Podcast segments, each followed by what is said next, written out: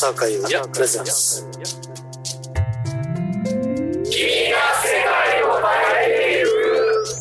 浅岡優が君が世界を変えていく、えー今日は12月の、えー11日、えー火曜日夜9時30分回りました、えー今日はですね、えー大物アレンジャーさんに来ていただきました。ということでご紹介いたしましょう。葉山武さん。そうこんばんは。こんばんは。てか初めまして。初め初めましてじゃないですけど。あのお客さんにはリスナーの方にも初めまして。はい初めまして初めまして。あの葉山さんの経歴的なことをあのご自分で語っていただきたいんですけどもほ経歴あのアレンジャーとしてデビューしたのはいつ頃なんですか？えーっとですね、これはよく覚えてないんですけど、多分、えー CD という意味では、はいはいえーチューブですね。チューブ？何何枚目？何枚目だろう、あれ。えーっとね。チューブってだってこの前見たんですけど、チューブもだって40枚あるんですそうそうそうそうそうそう。それの要するにだからにチューブのアルバムの数え方って2000年何枚目とか、90年の何枚目とか数えるんじゃないですか、いつの頃からですか？シーズン・イン・ザ・サンのあたり、えーシーズン・イン・ザ・サンのね、あれってなんで？86年？ぐらいかな。その次のアルバム。はいはい。えーっと、なんとかドリーム。なんだっなんとかドリーム。けなんだっけ？あ怒られちゃうな。大丈夫ですビーチドリームか。な。ビーチドリーム。ビーチタイム。ビーチタイム。それ何年ぐらいですか90 89年。90年。いや、80年代だと思う。80年代。うん。チューブのデビューっていつでした？っチューブのデビューはもう80年代け80年ですよね、その頃の1枚目からではなくじゃあそのビーチビーチタイムのあたりうんビーチタイムなが葉山さんのアレンジデビュそう。ー曲は覚えてます？曲はね覚えてないな。でもでももう30年ぐらい前ですよね。そう、はい。3曲ぐらいやってうん、3曲ぐらいやらせてもらえてね、はい。あのみんなでコーラスしたりとか。えーその頃ってまだバードマン2階とか3階とか。だからマ,、マットですか？マットはまだななかった、うん。ままだバードマンの2階と3階だけの。そうそうそうそう。じゃあ梶川ビルしかなかった。そうそうそうそう。えーその頃のあのあれ葉山さんがアレンジャーデビューしたアルバムの中には他にどんなアレンジャーがいらっしゃったんですか？小田哲郎とか。小田さんもアレンジしてたの？うんうんアレンジしてた。作曲アレンジで、うんそうそうそう。はいはい。あとは？いや。いやほぼ小田さんと葉山さんですか？だったような気が赤瀬するさんはその赤瀬チューブやんないですよね、うん。その時はじゃあ小田さんと葉山さんのじゃあチューブアレンジっていうのがあったんですか？その頃はまだない。チューブはまだなかったと思う。まだなかった。まあでも俺もそのはい、あの外部からの参加だったので、うん、あその頃じゃあまだ葉山さんはビーイング所属じゃなかった。そうそうそうそう。その時ってどんなかギタリストとしていたわけですか？あっていうか小田哲郎のバンドのギターナインスイメージですか？ナイスイメージの次の。あその次のバンド知らないです。あのワイルドライフっていうのがあああはいはい。肩パッドのはいはいすごいそうそうそうそう。ってバブルの頃の。あれって87年とかですよね、ちょうどその小田がワイルドライフっていうアルバムを出した時に、はい。メンバーが入れ替わって、はい。えー北島健二から北島健ちゃんからギターが僕にはいはいはいてでその頃にそのアレンジもやり始めた、それまでじゃあ葉山さんはギタリストとして生きていこうと思ったんですか？いやまあ僕はねアーティストになろうと思って、はいはいはい。いや十分アーティストだったと思うんいですやいやいや、はもう僕あのシンガーソングライターになりたくて、東京に出てきて。それいいつ何年前らしいですか？それはねもう20二十何年前。30年近く前、あ30年前だ。ちょうど30年前。葉山さんどちら出身なんですか？僕は大大阪です。大阪。はい。大阪人なんですか？大阪人ですよ。えでもその前になまってないじゃないですか。いやいやいやそれは東京来るために鉛を捨てたとかそういう話？あ別にそういうのはないけど、うん。はい。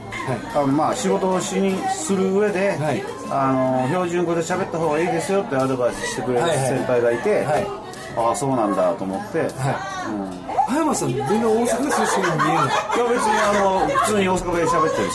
大阪では。もうバイリンガルです完全に。バイリンガル。相手が関西弁だと関西弁。へえじゃあじゃあ要するにシンガーソングライターになろうとして大阪から東京に出てきて、で最初に入ったのが小田さんのバンド。いやそうじゃなくて、はい。えーっとね僕はね18歳19歳の時に、えーっとあるあの見る範囲であのなんていうのコンテストではいはい。あれですかね。バンドエクスプロージョンのまポップコーンとかそういうポップコーンと同時並行でヤマハさんのは886プレイっていうロックコンサートが関東だとイーストウエストはい。はいはいはいはい。えーっとでまあそれは全国版でいろいろあって。でその関西中国地区は886プレイでそれで、えー、とコンテストで、えーとグランプリを取らせてもらって関西で優勝じゃなくて全部の優い勝。やその関西四国地区その時は早さんギターをギターとコーラス。ボーカルは別に。でえっ、とそれで一回デビューして、で辞めたんだけどあそのバンドデビューしたんだデビューした。トリオレコードっていう今でいうケンウッド。ケートレコを知ってます。知ってますはいはいはい。あの有価団とか。はいはいはいはい。トシ伊藤とハッピーブルーさんとか。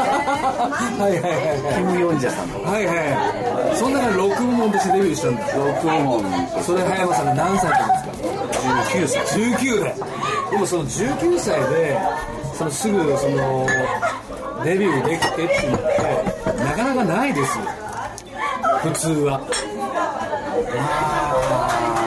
でも当時はね、当時はそのちょっと前にバンドバンドブームもあったでしょ？はいはいはい。その2回くらいウェーブが違う前の、あのウェーブが前のバンドブームだったので、アーティストブームバンドブームだった。動機はじゃあまさに言うからなんですか？さっフィンガランはうんっていうかもだからこうバンドブームなん。ですよでバンドブームであのしかもブルースブーム。世界的な。ちょっとなんか日本はど結構触れてるんだけどそれでも日本もブルースブームでその頃に近藤佐之助さんとかに歌うでいう方きはいはいはい。はいで俺らも子供だったけどブルースその19でブルースになるっていうのは、原点はじゃあ葉山さんの原点ってどこなんですか？からやっぱりビートルズとかストーンズとかクラプトンとかジミヘンとか。あの辺を遡ってくればブルースになってでじゃあブルースだっていう。そう。でも19でブルースにすごくないですかいやでも流行ってたから。あこの前からねこう1年ぐらい前からブログとか、そういうのツイッターとかで自分がね辿ってきた音楽をよく考えてた、はいはい。ブルースとかもすごい好きだったし、はい。ジャズとかも好きで、なんかこうそういうなんこう渋い音楽が好きなのかなって自分で思ってたんだけど、ルーツアメリカのルーツミュージックとかね、よく考えたら、流行ってたんだよ。まあだから若いから流行りに乗った自分がいたんですそうそうそう。多分そうなんじゃないかなって。でもまあその中でも、まあ、そのブルースに行き着くまでにままでにその葉山さんがまずギターを始めようと思ったきっかけってあるじゃないですか。はいはい。まずこれを聞いてうわなんだこれと思って始めた曲って覚えてます？まだ。曲はクロスロードかな。クリームの。あれ、日本人では誰がいました？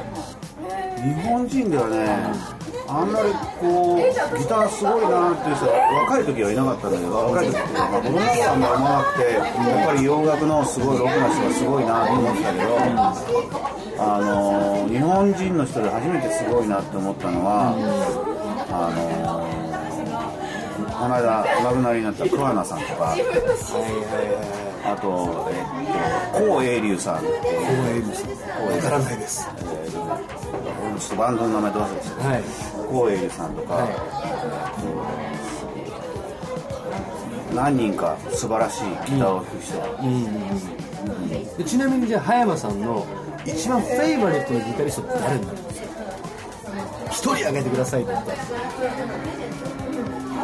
現在なん。ですよ今も？今も要するにそのギターを始めたきっかけもなりつつ影響も与えられつつ今も大好き。やっぱりエリック・クラプトンになるのかな。ででもあのエリック・クラプトンがね、日本に一番最初に来たライブを見に行ったことがあって、はいはいあれ見に行った人だったら誰でも知ってるんだけど、はい。クラプトン最悪だったんだよあのなんかね人として最悪なライブをやっちゃったの。で彼はすごいその時のことを反省してるらしいんだけど。いまだに。でその時にすごいがっかりしたことがあって、それからあんまり聞かなくなってなんだけど、でもやっぱり自分がた一番たくさんコピーして影響を受けてるのはクラプトンと、あとは三大キングやっぱり。ああ BB キング、えフレディ・キングアルバート・キング ー、それブルースの人です。ブルース・ブルースでロック系ではやっぱジェフ・ベック。かっこよかった。でも皆さんいまだに現役ですもんね、何かなくなってますけどまあブルースの下はね BB しか残ってないけど。さですね.朝会プレゼンツ。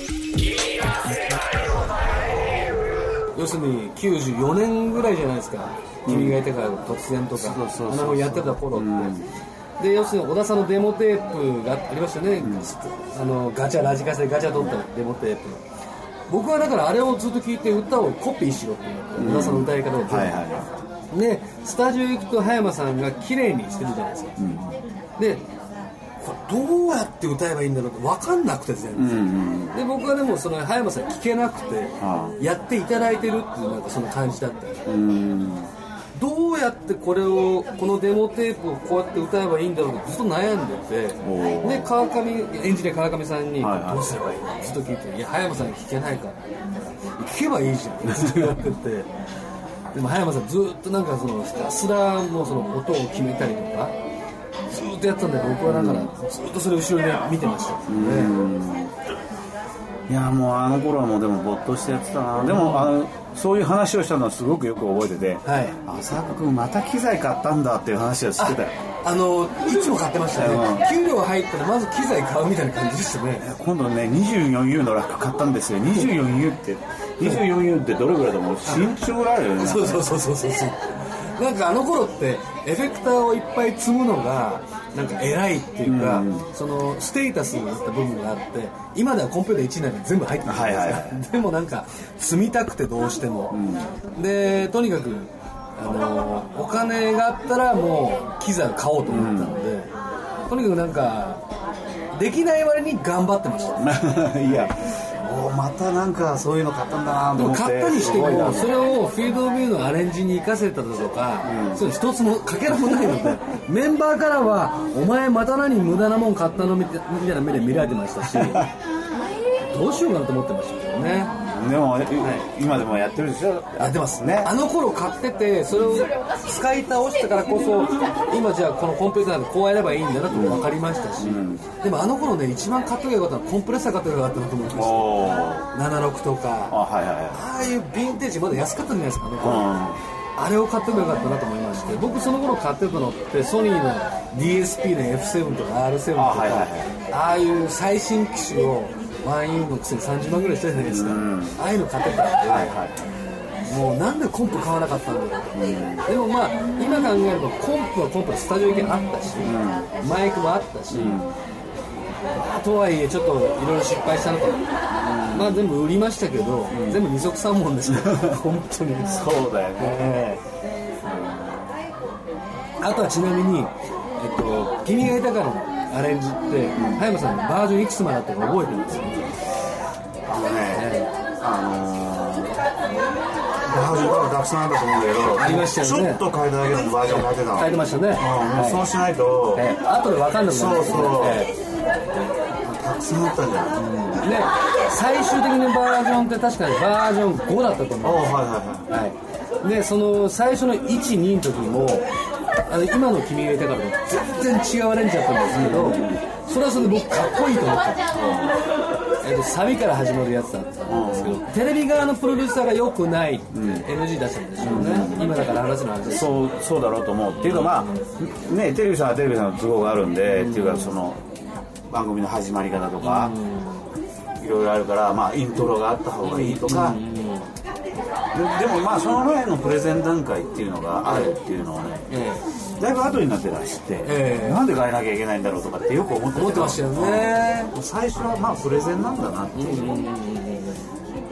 それをね知らなかった知らなかったですね。まあとにかくとにかくすごく忙しかったじゃないですか。そうそうでもあの頃って葉山さんだってワンズもやってるし T ボライもやってるしあと誰やってました？大黒さんもやってましたし。ねザードもやってたし。誰もやってたし、もう要するにビーイングのアレンジでその頃って葉山さんと明石さんと池田さんの3人体制だったんですよ。3人体制。3人体制なのにバンドもなんか8個か7個ありましたよいっぱいいたよねありましたよね。大変だったっていうかいや楽しかったよね。いろんなことできて。嬉しかったですね。でもあんなにスタジオで実験してできたのはね、嬉しかったですけどね、今じゃ考えられないですよね。今じゃ考えられないえ。今はもうなんていうの？いいろんな直しをいっぱい直せるっていうのがあって、こう昔はもうやったらえ直せなかったですね。直せなかった。うん。だからもうそれで作っていくしかなかった。なかったですね。完成品がまあ、いろんなのがいっぱいできた。ありましたよね。逆に葉山さんがその90要するに4年から2000年までの間に一番印象に残ってるものって何ですか？ものっていうのはあのアレンジだったり作品だったり何でもいいそのビーイングに限ってあこれは大変だったよな。例えばフィールドビューで言えば何ですか？フィールドビューは、なんだろう。葉山さん5枚目までは全部やっていただきました。突然かな。突然もう大変でしたよね。でもねあビビューは大変だっていう思いよりも、はい。面白かったよね。あー。楽しいいろんな要素を入れてやってたのであんな風にしようこんな風にしようっていう風なやり方をしてたから、こう楽しかった。じゃあ突然のそのデモテープを小田さんからのデモテープを葉山さん聞いてこれあれしなきゃあれ突然確かバージョン3ぐらいまでなんですよ。はいはい。でも僕バージョン1バージョン2の記憶があんまなくて、3のあのと通前で始まった時のあの感じっていうのは葉山さんがやっぱ考えてた。んですよどうだろう。でもデモテープでも確かサビサビアットでしたよね、うんそうだと思う。でもあそこのバグパイプ入れるとか、はいはいあのあとフラットマンドに入れるとか、それは完全に葉山さんの。アレンジそのやっぱりほら UK っぽいイメージ、ええもう僕はだからもうずっと言ってたんですでしょ？UK お願いします。UK お願いします。だから西海岸行かないでください。UK っつってもまああのまあいろんな UK があるんだけれども、そのちょっとトラディショナルな要素を、はいはいはいはあの僕は入れて、でそういうこうあのメロディーラインがそうですサビのメロディーラインがそういうイメージが出てきたんで、それでバグパイプが入れていそうですよね。今回そのレジェンドツアーであの今回突然も久々にやったんですけど、はいはやっぱバグパイプをね入れ忘れました。あとフラットマンドリンもどうしようかなと思ったけど入れてくださいってリクエストしたんですけど、フラットマンドリンがないって言われてなんでギターで代用しましたけ？ど、はいはい。はい。いや大変でした本当に、でもあれはもう本当だからアレンジとしてはすごい楽しいですよ、楽しいいやいまだに今回やらせていただきましたけれども本当にやっててああこれは本当に名曲だなと思いますし何よりもななんだろうな歌ってて僕にすごく合ってるし、あのお客さんもその当時のことを思い出せるようにその通りに歌ってたんですよ、やっぱりその何年もうあれから17年経ってるんですから、その中で僕的にはやっぱり違う突然の歌い方も歌えますし、あの頃じゃない僕を出したいんですけど、だけどやっぱり一番お客さんにとっていいのはあの頃のまんまをやったりが一番いいなと思って、今回のレジェンドツアーではその通りに歌ってなるほでも葉山さん見に来ていただいたじゃないですか、はいはい。あの大阪の。時見ました。見ましいかがでしたか？どいやいや。もう本当にねもう素晴らしかった。ありがとうございますなんか言わせたみたいです。いやいやもう本当見ててねなんかもう、もう蘇るようだったね。ありがたいです。ねもうアレンジさんにその言っていただけると。いやいやいやいやよかった本当に。なんかねみんなが楽しそうなのがそれでまたよかったんだよ俺かったですよ。僕から見てるとね、ええ。うん。葉山さんどの辺で見てたんですか？PA なんだよね結構あのーそうね PA さんよりも前で前で。ちょうど中央中央で。しかも大阪の時僕調子良かったんで、大阪のライブ多分良かったと思います、うん。はい。ありがとうござい ま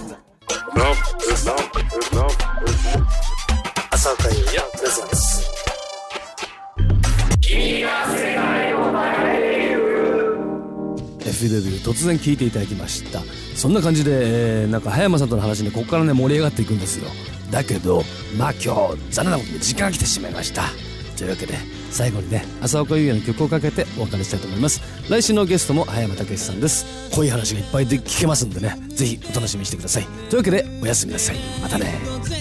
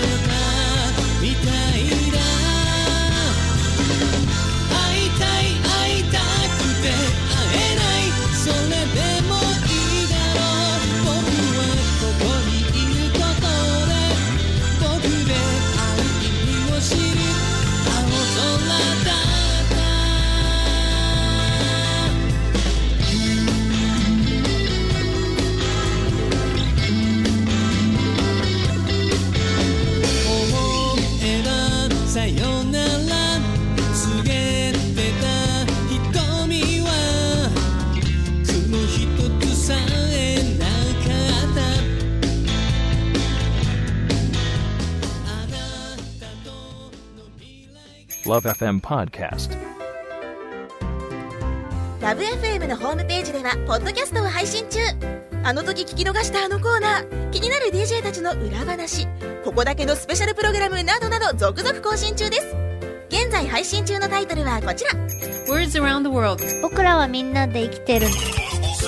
Busan Hotline. ミュージックプライマリー4ポッドキャスト君が世界を変えていく。ハピネスコントローラースマートフォンやオーディオプレイヤーを使えばいつでもどこでもラブ f m が楽しめます。私もピクニックの時にはいつも聞いてるんですよ。Love FM Podcast. ちなみに私はハピネスコントローラーを担当してます。聞いてね